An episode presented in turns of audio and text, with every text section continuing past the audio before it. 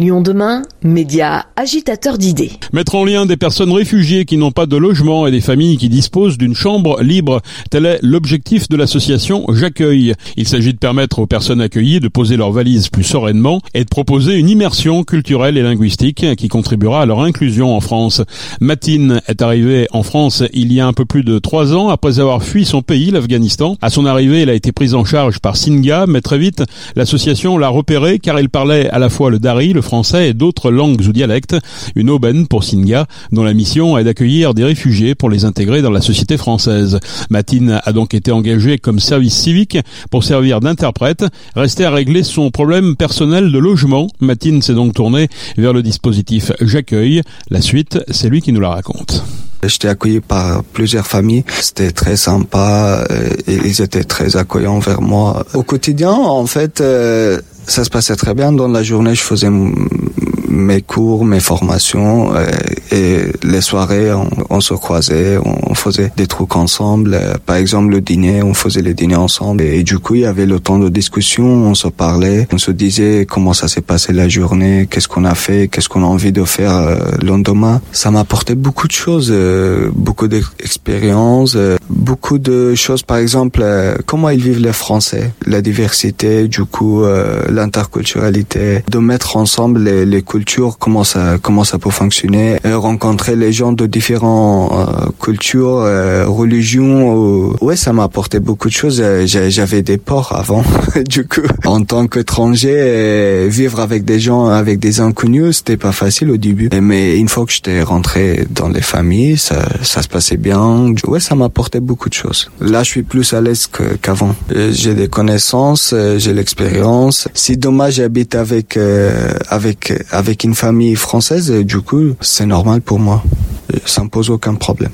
Obtenir le statut de réfugié ne marque pas la fin du parcours migratoire parfois agité. De nombreux obstacles restent à surmonter, de l'apprentissage de la langue à la mise en œuvre du projet professionnel, et toujours ce souci de trouver un logement qui, bien souvent, occupe une bonne partie du temps. Lancé en 2015, le dispositif J'accueille a permis de trouver des solutions temporaires de logement pour plus de 1000 personnes réfugiées. L'équipe accompagne l'accueilli et l'accueillant du premier contact à la fin de la cohabitation. L'association propose un suivi social également à toutes les personnes pour les guider dans leur démarche. Nous avons rencontré Hugo Deliotra, coordinateur des accueils en Auvergne-Rhône-Alpes. Déjà, euh, les personnes, on les rencontre. Ça, c'est quelque chose de super important. Et on les rencontre euh, de la même manière. Donc, une personne qui cherche un hébergement, je la reçois dans un entretien individuel. Je prends une heure avec elle, on discute. On parle de soi, on explique euh, qui on est, qu'est-ce qu'on souhaite faire, quels sont nos projets pour la suite, qu'est-ce qu'on souhaite partager dans la cohabitation, qu'est-ce qu'on attend de la cohabitation. De la même manière, je reçois les personnes qui ont une chambre libre, je pose les mêmes questions. L'idée, c'est dans les deux cas avoir un lien confiance et euh, expliquer euh, bah voilà comment on fonctionne, qui on est, euh, quel est notre caractère, qu'est-ce qu'on souhaite partager ou pas. Moi de mon côté, j'essaye de matcher les gens. Donc ça fait un peu Tinder dans le vocabulaire, mais c'est un peu l'idée aussi, avec des critères comme bah, la localisation. Si la personne elle travaille déjà, on va pas la faire habiter à l'autre bout de Lyon. Si les personnes ont des centres d'intérêt en commun ou un sport en commun, on va se dire bah, c'est une super opportunité. Puis à partir de là, je me dis que ça peut fonctionner. Je propose aux personnes de se rencontrer. Donc là, on se rencontre dans un café ou une bibliothèque L'idée, c'est que ça soit en terrain neutre pas chez les gens. Moi, je suis présent. On peut avoir un interprète euh, qui est présent euh, au besoin si les, capacités en français de la personne euh, le nécessitent. Et là, on fait la même chose en fait. On dit aux gens, bah voilà, présentez-vous, posez des questions aux autres. Des fois, pour les personnes accueillies, culturellement, c'est moins simple de parler de soi. Donc, on va aborder les sujets. Bah voilà, c'est quoi ton travail? C'est quoi tes envies? Qu'est-ce que tu fais comme sport? Puis à un moment, bah la, la mayonnaise prend quoi. Donc, les gens échangent et puis ils oublient que je suis là. On prend pareil une heure, une heure et quart autour d'un un café. À la fin de cette euh, réunion, on demande à chacun de rentrer chez soi, de prendre un petit temps de réflexion. Pareil pour les gens qui accueillent en famille, si euh, un des conjoints pouvait pas être là, on en débrief, on en parle. Bah voilà, euh, la personne était souriante ou euh, on se rend compte qu'elle parlait pas trop bien français, mais avec les gestes ou avec l'anglais, on, on, se débrouille. Mais on, on prend un, vrai temps de, de, réflexion. Ce qui est important, c'est qu'à chacune des étapes, les gens ont toujours le temps de me dire et la liberté de me dire non, c'est plus possible ou, ou, au contraire, bah ouais, j'ai fait une rencontre qui a l'air sympa, j'ai envie de la, de la continuer dans la cohabitation. Et dès que j'ai un oui des deux côtés, et eh ben on propose aux personnes de fixer une date d'emménagement. On fixe une date et une date de fin. Donc c'est au moins trois mois de, cohabitation. Et si euh, ces trois mois, on s'engage à, respecter cette date-là. Euh, les personnes commencent à, vivre ensemble. Ce qui est super important, c'est que les personnes accueillies, souvent, elles ont vécu des choses lourdes, difficiles avant, que ce soit dans leur pays, pendant le parcours ou même une fois en France, avec euh, beaucoup de précarité. On leur laisse le temps de s'installer dans la chambre, quoi, de se poser, poser les valises, prendre un peu les repères.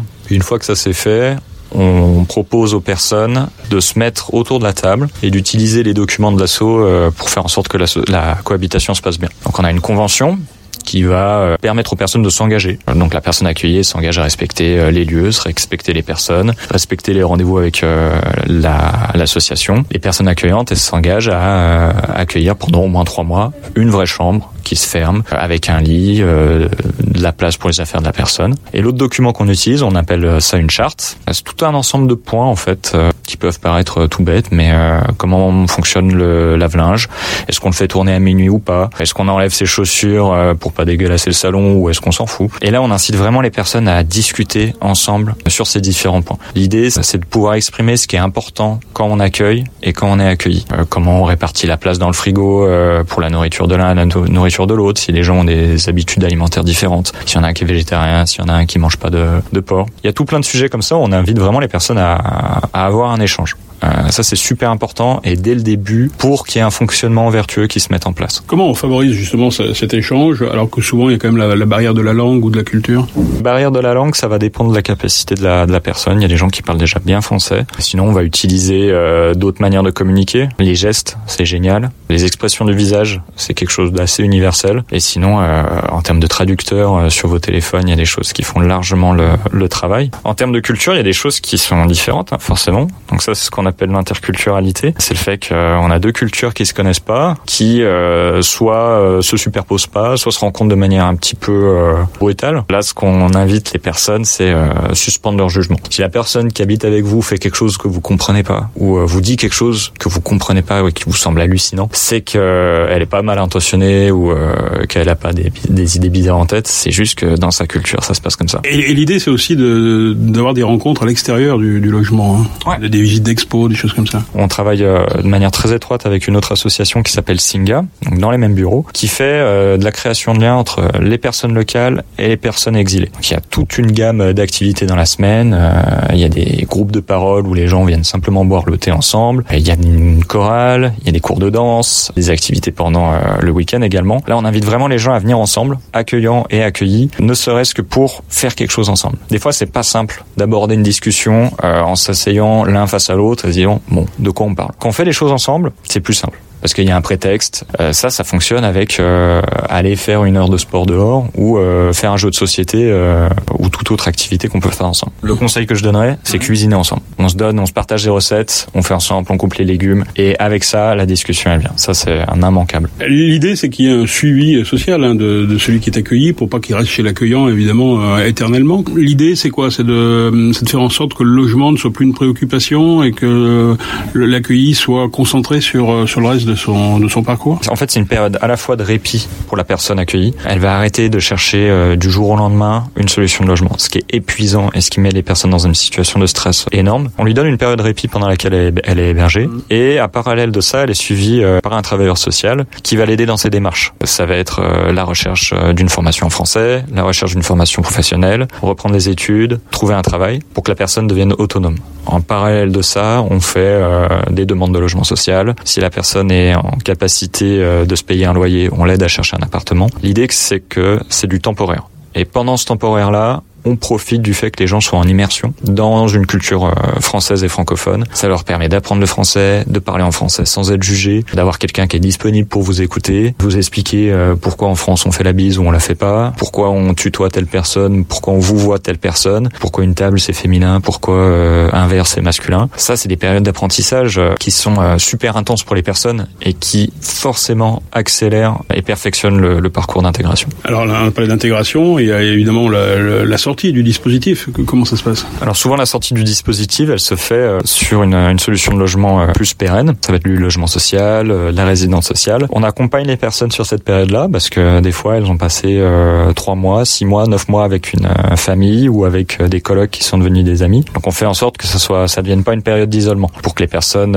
continuent à être entourées, à se sentir soutenues. Ça c'est super important parce que ça peut être violent, hein, une, une fin de cohabitation. Quand tout se passe bien, on vous dit eh ben maintenant faut faut que ça s'arrête. On aide les personnes euh, dans leur aménagement, voit des solutions pour euh, pour meubler. Et l'assistance sociale leur explique voilà euh, comment fonctionne le loyer, c'est quoi les charges, combien ça coûte, etc., etc. Dans tous les cas, on, on fait pas de remise à, à la rue. Ça c'est quelque chose de super important. On aide les personnes jusqu'à ce qu'elles aient une solution de logement pérenne. Le, le, sujet migratoire est souvent un sujet clivant. Vous avez l'impression que par ce genre d'initiative, on arrive à casser un peu ces, ces codes? Bah déjà en fait, on est dans dans le réel on est euh, sur le terrain, puis avec les personnes. Donc euh, ça, ça aide parce que euh, on rencontre des gens qui nous expliquent leur histoire, qui nous expliquent leurs besoins, qui nous expliquent leurs projets aussi. Et en fait, c'est juste génial d'accompagner des gens qui ont une idée de ce qu'ils veulent faire, qui, ont, qui arrivent avec des compétences, des envies, mais voilà, à un moment donné, il va leur manquer le logement. ça va les bloquer à trouver un travail un peu mieux payé ou un peu plus durable. Ce que j'aime bien aussi dans mon travail, c'est que moi, je fais beaucoup de mise en lien, mais je fais pas à la place des gens les accueillis s'ils réussissent, c'est parce qu'on leur donne une chance, mais parce qu'ils se donnent les moyens aussi de réussir là, d'investir la relation avec les accueillants, de participer au fonctionnement de la cohabitation, aux tâches ménagères. C'est quelque chose qui responsabilise, c'est quelque chose qui leur aide à comprendre euh, comment fonctionne la culture française, les codes socioculturels. Puis en fait, c'est des histoires de, gens qui se rencontrent euh, d'humain à humain. Il n'y a pas de question euh, de différence culturelle trop forte ou qui serait indépassable. On trouve toujours des solutions quand les gens souhaitent bien faire. Quoi. À l'heure où les sujets de migration divisent et polarise notre société à l'heure où les flux migratoires sont toujours plus importants en raison de nouveaux conflits, Ukraine-Russie ou Proche-Orient, et dans la perspective de l'arrivée de nombreux migrants liés au réchauffement climatique, la démarche de J'accueille permet de mieux intégrer ces personnes venues d'ailleurs en créant des passerelles naturelles. Les familles accueillantes peuvent s'inscrire directement sur la plateforme j'accueille.fr.